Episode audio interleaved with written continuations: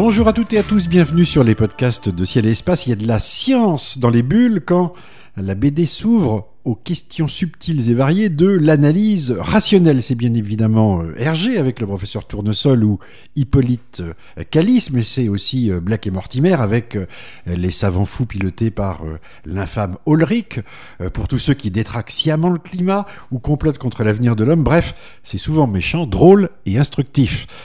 Roland Lehoucq, bonjour. Bonjour. vous êtes astrophysicien au CEA, le commissariat à l'énergie atomique, et vous vous êtes penché avec un certain nombre de complices sur euh, les héros de la bande dessinée. Quelle est l'image du scientifique euh, dans la BD Comment est-il caricaturé? Eh bien, il a toujours une, ou souvent, une image un peu, disons, euh, sujette à caution. il y a le mauvais scientifique d'abord, celui qui fait des, grosses bombes, celui qui détraque le climat, celui qui a des projets pour être maître du monde. Et puis même le bon scientifique, par certains côtés, il n'est pas non pas, très rassurant, mais il est, il est un peu bizarre, il est un peu fou, il a les cheveux dans tous les sens, quand il en a, il a une barbe évidemment et des lunettes, c'est pas, ça peut pas être autre chose, hein. un vieux schnock finalement, sympathique, comme tournesol, quelqu'un qui est dur d'oreille, qui a un cerveau rapide, mais qui est peut-être euh, parfois sujet euh, à des des, crises de folie ou des, ou, des crises de, de, comment dire de il perd, il perd le sens commun. Il, oublie qu'il est sur terre et il part dans son il part dans son délire. Donc oui le scientifique n'a pas toujours une, une image euh, euh, très bonne et même très réaliste surtout de dans la dans la bande dessinée.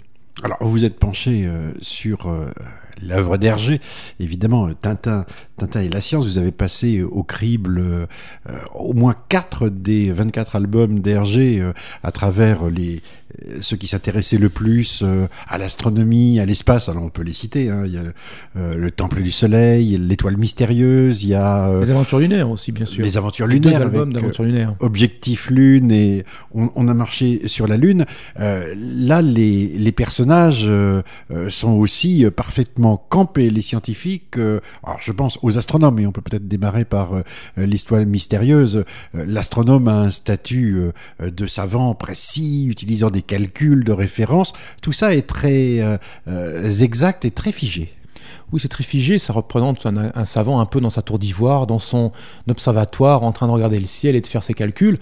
Quand on voit euh, Calice, quand Tintin rentre et, voit le professeur Calice, euh, il, est en train, il a découvert, il vient d'observer l'étoile mystérieuse et il est très agité euh, parce qu'il s'est rendu compte que cette étoile mystérieuse euh, se dirige vers la Terre et il y aura une catastrophe qu'il prédit être pour le lendemain. Mais c'est là où on voit que tout de suite il perd pied et il nous dit demain je serai célèbre, alors que probablement demain la Terre ne sera plus là pour annoncer ou, valider sa célébrité. Donc on voit un peu cette ambiguïté des savants dès le début. En même temps, euh, c'est aussi, ce sont aussi des gens qui ont l'air très ennuyeux, puisque quand Tintin met en doute euh, les calculs, peut-être il dit vous, vous êtes peut-être trompé, vous êtes bien sûr, il lui envoie dans les bras une pile de feuilles couvertes de calculs abscons, semble-t-il abscons, et en lui disant ben, vous n'avez qu'à vérifier par vous-même si vous ne me faites pas confiance. Donc fâché qu'on puisse mettre en doute sa, ses, qualités, la qualité de ses calculs, et en même temps, euh, on le voit euh, capable de produire une intense œuvre technique très complexe et tout à fait inaccessible profane.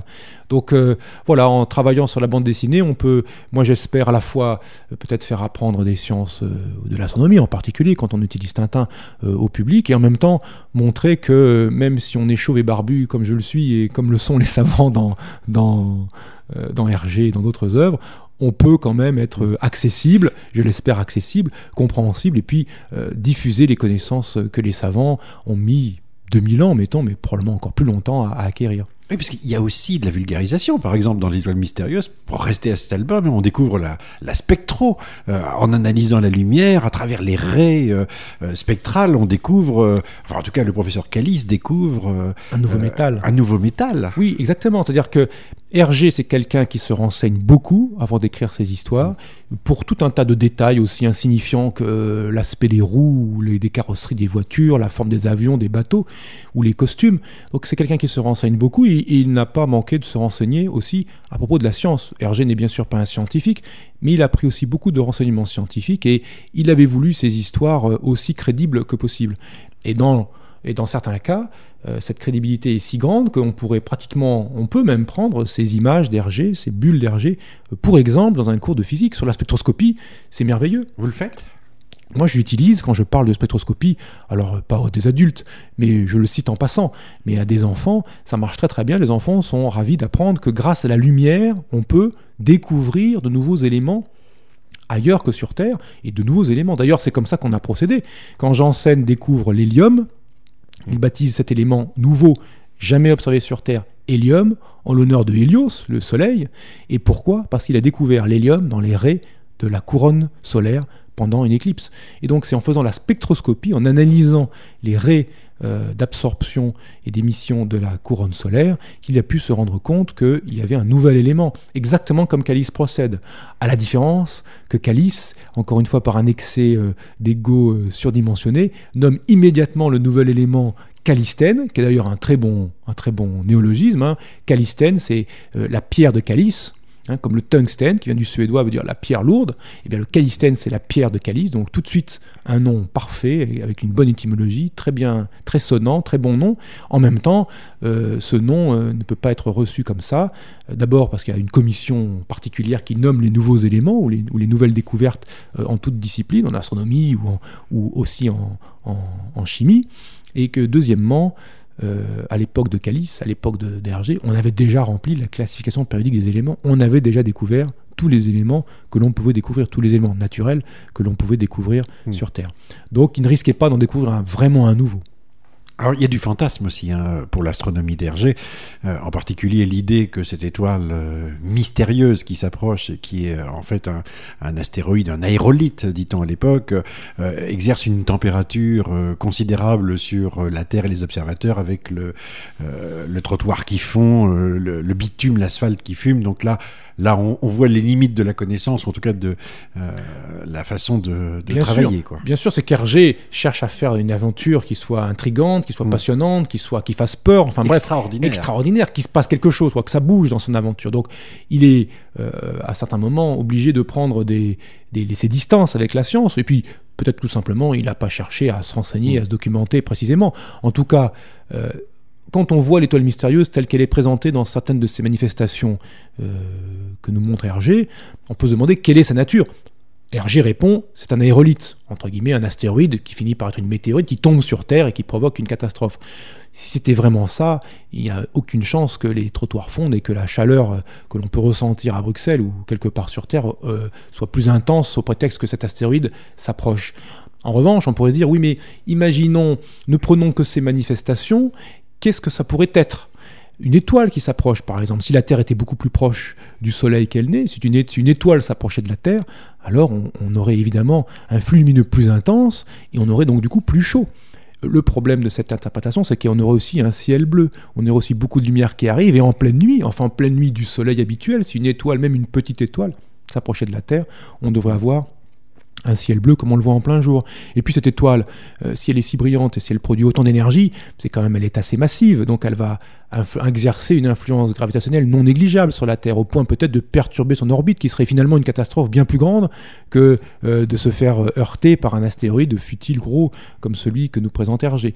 Donc voilà, on peut, hmm. on peut tenter l'investigation scientifique, ça qui est amusant, on peut se dire alors qu'est-ce qui collerait le moins mal? Parce qu'en pratique, évidemment, on n'arrive pas à trouver une réponse unique et surtout une réponse qui soit cohérente avec toutes les manifestations que nous montre Hergé. Mais ce qui est intéressant là-dedans, c'est pas tant la réponse que le chemin que l'on suit pour aboutir à ces réponses, fussent-elles incohérentes. C'est ça qui est intéressant. Se poser des questions sur un univers très simplifié, qui est celui d'Hergé, qui est donc beaucoup plus simple que le nôtre, mais un univers qui permet d'exercer son esprit critique plus facilement et avec des outils plus frustes que celui qu'utilisent les chercheurs de physique ou de chimie moderne ou de mathématiques quand ils se font des investigations sur notre monde, notre réalité, qui elle est cohérente, mais quand même beaucoup plus complexe que les phénomènes qui nous sont montrés dans Hergé. Alors là où euh, Hergé doit vous passionner, c'est quand il aborde le domaine spatial avec euh, euh, la Lune, Objectif Lune, et on a marché sur la Lune. On est quand même dans une époque où il publie Objectif Lune en 1953, donc c'est 16 ans avant Apollo. on a marché sur la Lune 7 ans avant Gagarine, donc c'est l'année l'année suivante. finalement, c'est pas très éloigné de la stratégie qu'utilisera la NASA pour débarquer sur la Lune quelques, enfin, quelques décennies plus tard. Absolument. Ce qui signifie, vous voyez, euh, que finalement, aller dans la Lune, on l'avait déjà pensé dès les pères de la de l'astronautique moderne dès les Tchokolsky, dès les Goddard, dès les von Braun. On, savait déjà, on savait déjà comment on irait sur la Lune. On savait, on connaissait déjà les étapes à mettre en place. Après, il a fallu y mettre les moyens techniques, les moyens financiers pour y arriver. Mais on savait déjà comment aller sur la Lune. Et quand Hergé s'est renseigné, il s'est renseigné à de bonnes sources et il a pu euh, montrer finalement des choses qui ont eu un air de déjà vu quand on a vu la réalité de ce qu'était un voyage spatial, la réalité de ce qu'était la vie euh, dans une station orbitale, la réalité de ce qu'était d'être en orbite autour de la Terre en impesanteur. Alors on, a vu qu'Hergé finalement c'est pas une œuvre de visionnaire qu'il a fait, en ce sens que les pères de l'astronautique avaient déjà pensé à tout ça, savaient déjà comment ça se passerait, ou avait une idée très précise de comment ça se passerait. Ce qu'a fait Hergé, ce qui est assez merveilleux, c'est qu'il a réussi à faire une mise en scène de ses connaissances si bonne, si belle et si stupéfiante qu'elle a eu un air de déjà-vu euh, quand on a regardé euh, les choses réelles qui se sont passées quelques décennies ensuite. Quand vous vous amusez à passer ces, deux euh, albums-là à la moulinette euh, euh, de l'observation scientifique pour, pour s'amuser à regarder si le voyage est cohérent, si le passage de l'astéroïde Adonis à côté de, de la fusée, etc., ça tient la route, ça marche, c'est cohérent, c'est bon. Ce qui est assez marrant, c'est que ça marche assez souvent. Assez souvent, on peut s'en sortir, pas toujours, mais assez souvent, on peut s'en sortir. Et on constate quand même qu'Hergé fait un, un, très bon travail. Euh, si on prend par exemple l'épisode où euh, les Dupont, par inadvertance, coupent le moteur qui propulse la fusée lunaire. Les passagers ne sont plus propulsés, la fusée n'est plus propulsée, ils ne ressentent plus à l'intérieur une sorte de gravité artificielle, comme le dit lui-même le professeur Tournesol, et tout le monde se retrouve en impesanteur. La représentation de cet épisode est absolument merveilleuse, tout le monde est cul par-dessus tête dans la cabine de la fusée, c'est exactement ce que l'on verra dans les stations orbitales euh, dans les années 70. Le whisky du capitaine Haddock se met en boule et sort de son verre. Parfait, parfait. C'est exactement comme ça que euh, les passagers de la navette spatiale s'amusent à boire parfois leur jus d'orange du matin en le sortant de leur petite gourde, euh, d'où ils, d'habitude ils ont une petite paille spéciale pour le boire. Ils le sortent de la gourde, ils plantent la paille dans le globule de jus d'orange qui flotte en impesanteur, qui est donc une forme et qui a une forme à peu près sphérique, et ils le boivent euh, tout gentiment comme ça et de façon très amusante évidemment par rapport à la façon terrestre habituelle de boire un jus d'orange. L'ARG, il fait une, représentation merveilleuse et l'explication que donne Tournesol est parfaite, mot à mot, elle est parfaite. En revanche, il y a des cas où c'est euh, tout à fait désastreux ce que nous montre Hergé, quand on voit par exemple Tintin qui sort de la fusée lunaire et qui euh, guide Tournesol par radio. Tournesol est à la commande de la fusée et ils veulent récupérer le capitaine Haddock qui est en orbite autour de Adonis. Et alors là, euh, à un moment donné, les, donc le capitaine, le, tournesol a, branché euh, les moteurs de la fusée qui propulsent la fusée de façon, semble-t-il, très, très intense. La fusée va vite.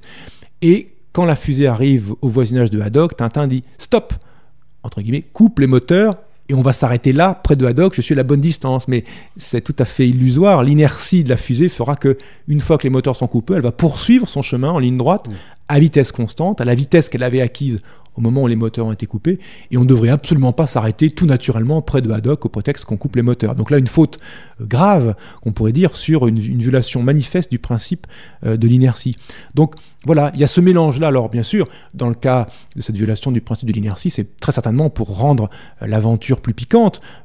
Peut-être que tout simplement Hergé aussi ignorait que ça se passait comme ça dans l'espace, mais quand on voit aussi certaines des représentations qu'il a faites, on se demande s'il n'a pas fait un choix délibéré par moment de violer les lois de la physique pour que l'intrigue soit plus palpitante, disons. Alors, quelque part, on peut dire aussi qu'il a volé à l'histoire l'image de la Terre vue de l'espace, parce que euh, quand, on, euh, quand les héros regardent dans euh, l'espèce de périscope qui leur permet de, voir la Terre, finalement, l'image dessinée par Hergé, c'est celle d'une planète bleue vue à distance, celle qui sera l'image d'Apollo 8, des hommes tournant autour de, de la Lune en, en, décembre 1968, et qui marquera sans doute une des grandes étapes de euh, la prise de conscience de la Terre pour l'humanité. Bien sûr. Ça, quand il fait cette, image-là, quand il fait ce dessin-là, personne n'a jamais vu la Terre de l'extérieur. Donc il le fait en essayant de s'imaginer la Terre de l'extérieur, ce qui semble pas si difficile. Prenons un globe terrestre un globe terrestre. Ça existait les globes terrestres à l'époque, même à la Renaissance, on en construisait des globes terrestres. Bon, moins complets que les nôtres, mais on en construisait déjà. Donc regardons un globe terrestre de l'extérieur.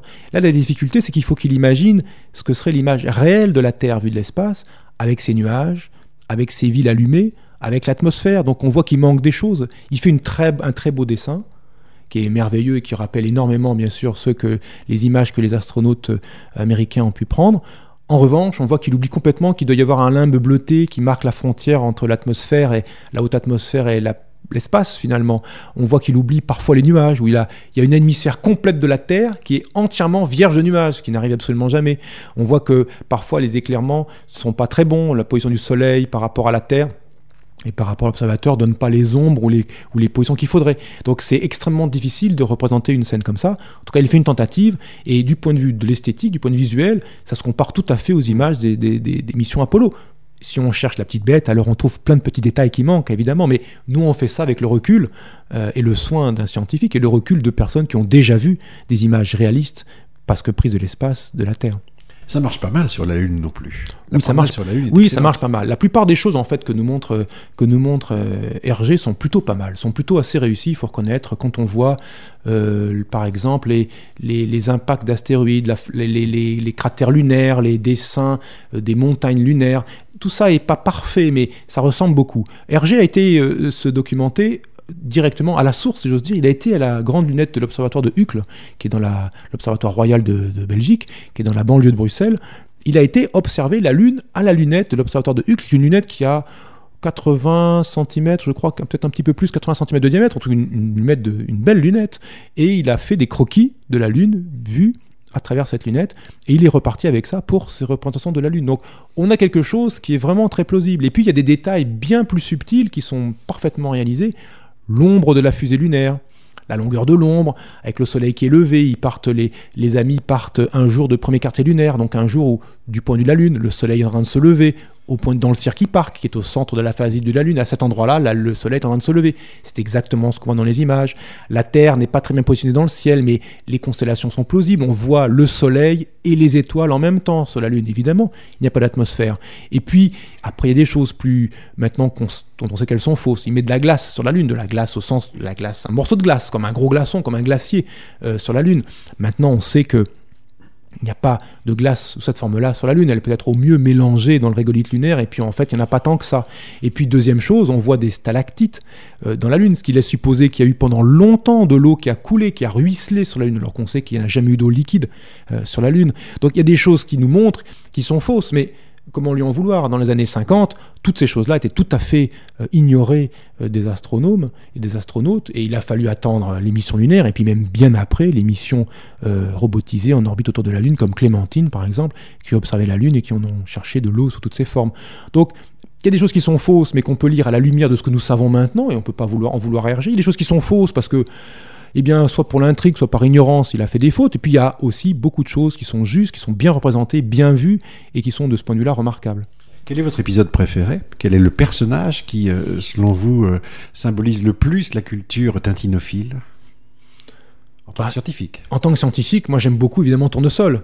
Bon, parce que c'est d'abord un, savant touche à tout, il sait tout faire, Tournesol. Hein. C'est à la fois un physicien nucléaire, un inventeur qui vous invente la brosse à chaussures spéciale, les, les sous-marins requins, les patins à roulettes à propulsion euh, motorisée. Enfin, il fait tout, il invente tout, il touche à tout. C'est aussi un grand euh, directeur de projet. On le voit dans les aventures lunaires, quand même. Hergé nous montre une façon de faire de la science qui est tout à fait moderne. C'est-à-dire, en 50, quand on écrit les aventures lunaires, il n'y a aucun projet scientifique euh, disons, euh, non classifié, euh, qui, a fonctionné comme ça. Le projet Manhattan, avec une organisation très hiérarchique, une organisation verticale, avec un grand chef de projet, des sous-chefs, des chefs scientifiques, des armadas de scientifiques, de techniciens d'ingénieurs qui travaillent sous la responsabilité générale d'une organisation qui est au-dessus, ça n'existe pas. C'est la, la, science à l'Einstein, c'est des gars dans des coins qui collaborent, des petites équipes dans des laboratoires qui collaborent entre eux localement, éventuellement entre équipes internationales, aucun grand instrument.